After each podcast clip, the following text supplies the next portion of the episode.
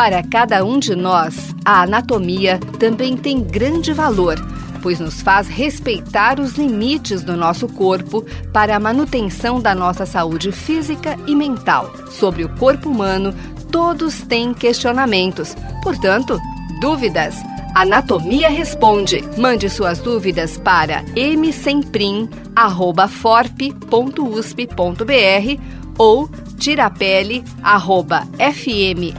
tirapele.fmrp.usp.br. Olá, pessoal! Hoje, nos próximos programas, iremos descrever algumas das principais relações observadas entre as estruturas anatômicas nos diferentes segmentos do corpo humano, também referidas como sintopias. Assim, no programa de hoje, faremos a descrição de uma importante sintopia localizada no segmento cabeça, a relação anatômica entre a glândula parótida e o nervo facial. As glândulas parótidas são as maiores glândulas salivares e cada uma delas possui uma porção superficial e outra profunda.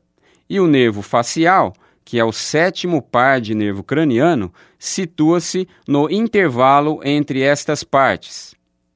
Internamente ao tecido funcional da glândula, o nervo facial se divide inicialmente em dois ramos, e estes dois ramos dão origem, finalmente, a cinco ramos terminais, que são chamados temporais, zigomáticos, bucais, marginal da mandíbula e cervical.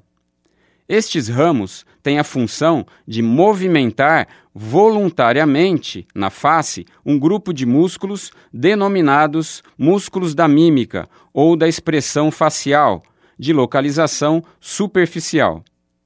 Assim, quando a glândula é acometida por um tumor maligno, por exemplo, geralmente é altamente invasivo e rapidamente envolve o nervo facial causando paralisia facial periférica unilateral, ou seja, apenas de um lado da face, ou também chamada paralisia de Bell.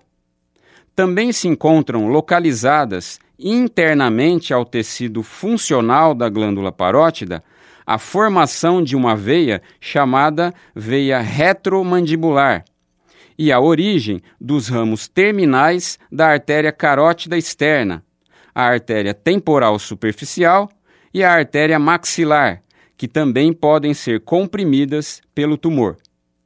A paralisia facial pode ser causada por diversos fatores. Normalmente, quando é uma perda de movimentos gradual, é devido a um tumor na cabeça ou no pescoço. Já no caso de uma perda repentina, algumas causas principais são infecção ou inflamação no nervo facial em resposta a uma infecção viral e ou a ausência de irrigação sanguínea. Eu sou o professor Luiz Fernando Tirapelli, docente da disciplina de Anatomia Humana da Faculdade de Medicina de Ribeirão Preto, da Universidade de São Paulo. Você ouviu? Dúvidas? Anatomia Responde. Programa em parceria com a Faculdade de Odontologia de Ribeirão Preto e a Faculdade de Medicina de Ribeirão Preto. Mande suas dúvidas para msemprim@forp.usp.br ou tirapele@fmrp.usp.br.